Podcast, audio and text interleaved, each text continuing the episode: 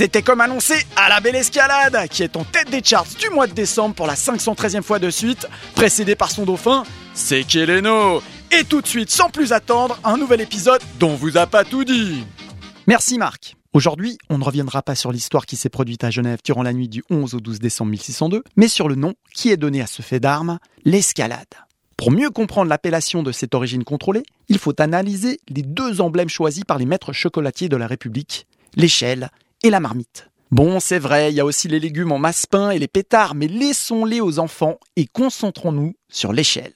Notre côté rationnel nous dira, oui, car nous sommes rationnels, comme lorsqu'en faisant tomber notre tartine, nous savons pertinemment qu'elle va tomber du côté de la confiture, étant des adeptes de la loi d'Eddie Murphy. Donc, notre côté rationnel nous dira que le terme escalade remonte au fait que les assaillants savoyards avaient utilisé des échelles pour escalader les remparts.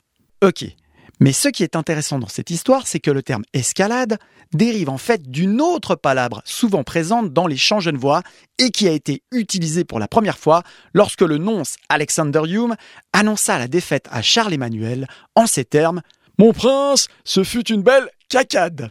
Vous l'aurez compris, les mercenaires savoyards furent pris de coliques dû à la défaite, au stress, au froid et surtout à la mère Royaume. Ah, sacrée mère Royaume.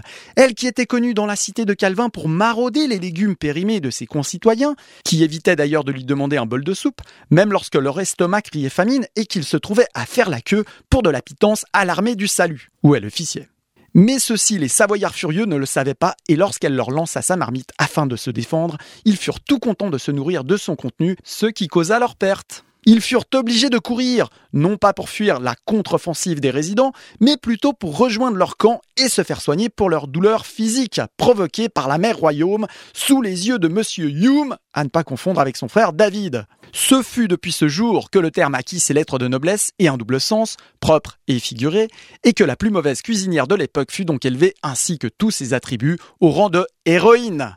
Et ouais, on vous a pas tout dit.